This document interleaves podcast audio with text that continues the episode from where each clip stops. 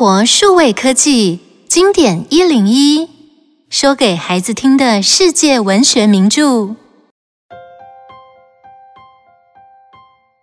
书名《基督山恩仇记》，一八八四年出版。《基督山恩仇记》的作者大仲马是一位法国的名作家，他一生喜爱冒险和刺激，加上孩子气的个性。这些特质都在他的小说中出现。他的文学著作很丰富，充满对生命的热忱，有“巴黎之狮”和“和蔼可亲的大力士”之称。他的全名是亚历山大仲马，一般人称他为大仲马。他的儿子《茶花女》的作者则被人称为小仲马。大仲马小时候生活清苦，他曾拜读过莎士比亚、歌德的作品。并立志成为一位剧作家。虽然他的作品为他赚进了不少钱，但是挥霍成性的个性并未使他成为富有的人。大仲马也曾盖过几间豪华的大宅院，其中一间与这部作品同名，即是位在巴黎郊外的基督山大宅院。年轻的爱德蒙即将当上埃及王号的船长，也和心爱的梅茜蒂斯在酒店里准备着婚礼。但是厄运即将来临，爱德蒙的好运气真的结束了吗？让我们一起听故事吧。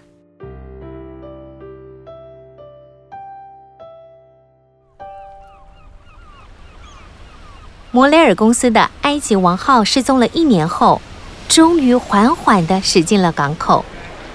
码头上挤满了许多看热闹的人。你们终于回来了！到底发生了什么事？雷克勒船长生病过世了，不过货物没有损失，您放心。你在埃尔巴岛见到皇上了吗？是的，船长要我把一小包东西交给一个人，可别让人知道这件事，记住啊。好，你先去忙吧。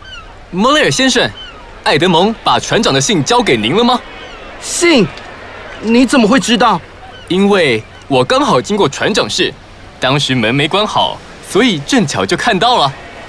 这时，爱德蒙朝着摩雷尔先生这里走来，邓格拉斯马上转身离开。摩雷尔先生，我想先回家一趟。去吧，三个月后回来，你就是埃及王后的船长了。谢谢你，摩雷尔先生。爱德蒙飞快地赶回家里，探望独居在家的爸爸。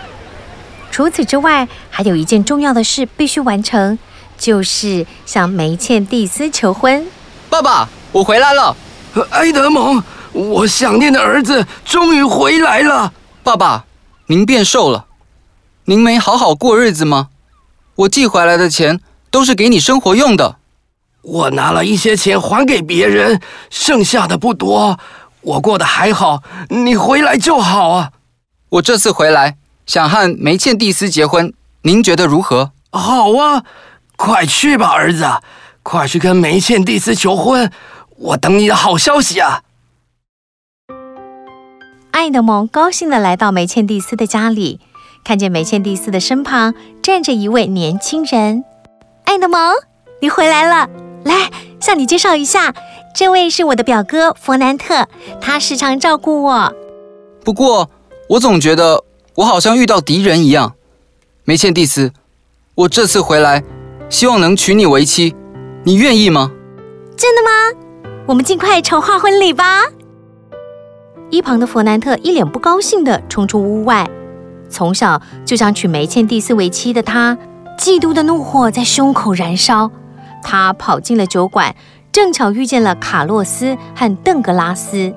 你看起来一副失恋的样子，来喝一杯吧。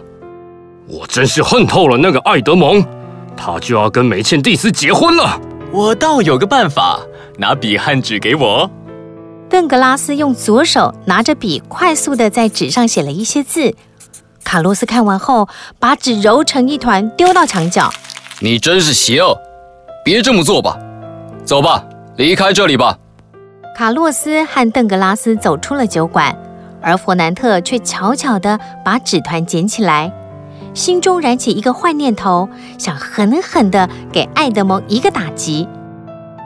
爱德蒙欢喜地等待着新娘子梅茜蒂斯的到来，多年来与梅茜蒂斯结婚的愿望终于能够实现了。大家正在庆祝这欢乐的婚礼时，突然来了一位法官和几位士兵。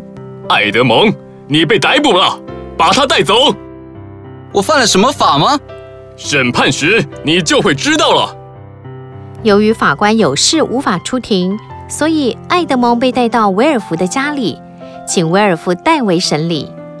艾德蒙，你曾经在叛徒手下做过事吗？我还来不及加入当时的海军，政权就垮台了。我只是奉船长的命令做事。看来这件事是你的仇人向我们告密。我的仇人？我就破例让你看这封告密信，看看是谁的笔迹。认得出来吗？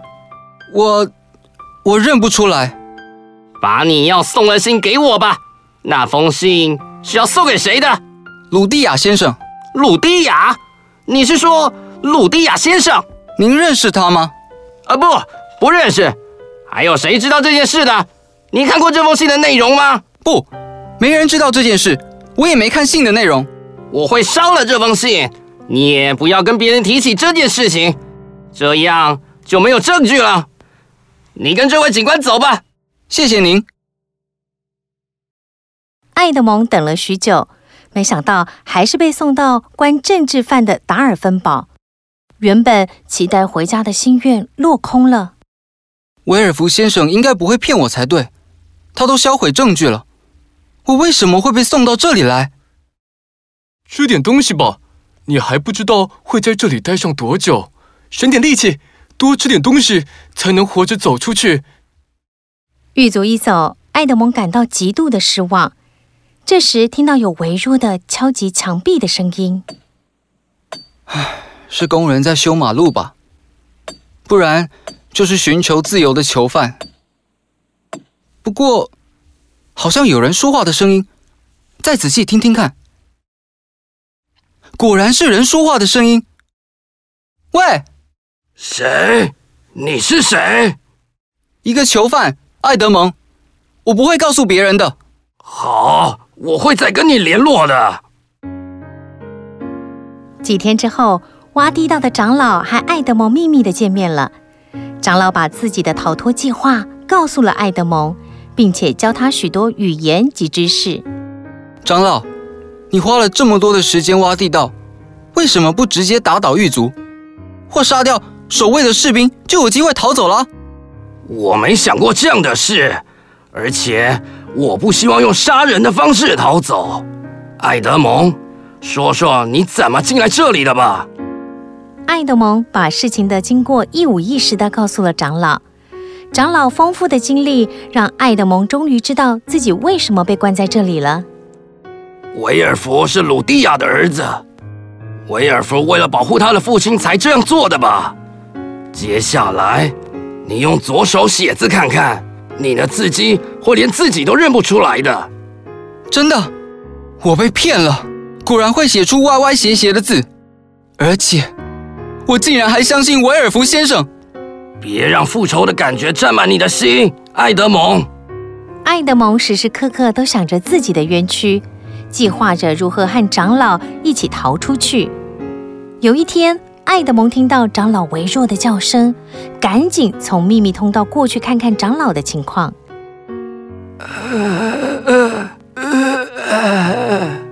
长老，你怎么了？生病了吗？快把床下的药水给我喝。长老喝下药水，休息了一会儿，拿出一张烧焦的纸片。爱德蒙，拿着。这是什么？你仔细看，这是一张藏宝图。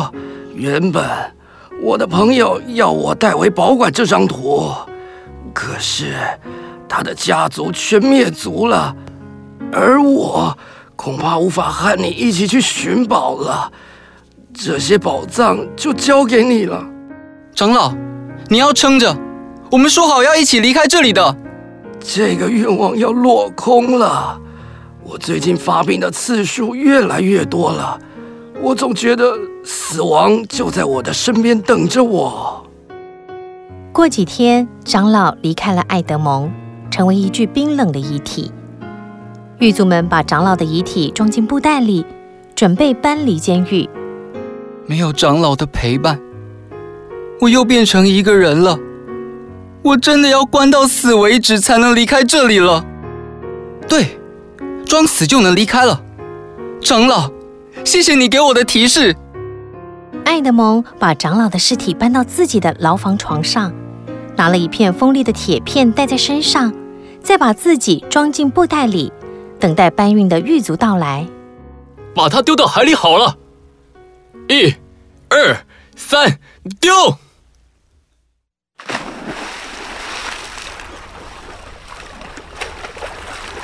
我听到船的汽笛声了，赶快离开这布袋！喂，救命啊！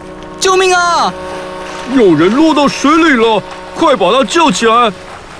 谢谢你们，我可以在船上帮你做事。好啊，我们正需要人手呢。爱德蒙一边尽力的帮忙船上的事，一边暗中计划登上藏有宝藏的基督山岛。有一天，他终于等到这机会了。走私的货船正准备在基督山岛进行交易。啊，我受伤了，你们先回船上吧，帮我留一些食物在这里，等你们交货完毕再来接我回去。那怎么行？我们不能丢下朋友在这里，延后开船吧。你们还是快离开吧，不然就拿不到买主的赏金了。好吧，一星期后我们会再来载你，你得好好照顾自己。好。放心吧，爱德蒙等船一开走，马上照着藏宝图的路线前进。果然找到许多金银珠宝，这些财富远远超过长老当初预估的数量。而爱德蒙也终于等到重回故乡的机会了。一位风度翩翩的绅士以极高的价钱买下爱德蒙的房子，他站在爱德蒙的房子里，默默地流着泪。离开这间房子时，这位绅士向在酒店里的卡洛斯打听关于爱德蒙的事。你是卡洛斯先生吧？是的，找我有什么事吗？爱德蒙先生拜托我来问些事，并交代我把这颗钻石送给他的朋友。请问，爱德蒙先生的爸爸过世了吗？钻石，好美的钻石啊！唉，是的，他是饿死的。加上生病，就这样死了。没人照顾他吗？其实梅茜蒂斯小姐和摩雷尔先生都想帮他，但他都拒绝了。他过世后，摩雷尔先生给我一袋金币，要我好好办理爱德华爸爸的后事。爱德华家里的客厅墙上挂着的小布袋，就是摩雷尔先生给的。是这样啊，如果。当时我能勇敢一些就好。洛斯把当年邓格拉斯和弗南特的计划一五一十地说出来，爱德蒙终于把所有的疑点全都解开了。邓格拉斯和弗南特先生也还住在这附近吗？邓格拉斯赚了不少钱，还得到一个男爵的封号。弗南特也飞黄腾达，有了许多财产，被封为伯爵，还娶了梅茜蒂斯。生了一个男孩呢。看来只有你是爱德蒙先生的朋友，这颗钻石就给你吧。哦，谢谢你，谢谢你。日后，爱德蒙以感恩的实际行动对待摩雷尔先生，帮助摩雷尔先生度过财务上的危机。爱德蒙也乔装成几种身份，把这些曾陷害他的人——邓格拉斯、弗南特、卡洛斯、维尔福。逐一的找机会采取报复行动，但是却也引发梅茜蒂斯的儿子相当生气，决定和爱德蒙决斗。基督山伯爵，哦不，爱德蒙，我认得你，快取消这场决斗，求求你！你可知道我是怎么被这些人陷害入狱的？我只是拿我所爱的人。要杀死我的儿子！爱德蒙把所有的事情都告诉梅茜蒂斯。梅茜蒂斯流着眼泪说道：“ 爱德蒙，这件事我全都不知道，我只求你放过我的儿子吧。”会的，梅茜蒂斯，就让我回到自己的坟墓去吧。爱德蒙打算牺牲自己的生命，解决两家的纷争，但是梅茜蒂斯选择将事实告诉自己的儿子，希望儿子能放弃决斗的事。基督山伯爵，我的母亲已经告诉我所有的真相了，我必须向您道歉。你是个勇敢的孩子，你的母亲也是个勇敢的人。爱德蒙揭发所有人深藏多年不可告人的秘密之后，也帮助了许多无辜受害的人。最后，他还是选择乘船离开这个曾经欢笑、曾经伤心的地方，航向下一个港口。想一想，听完《基督山恩仇记》之后，请你想一想，如果你和爱德蒙一样受到了冤屈、被人误会时，也会想采取报复行动吗？请说说看自己的看法。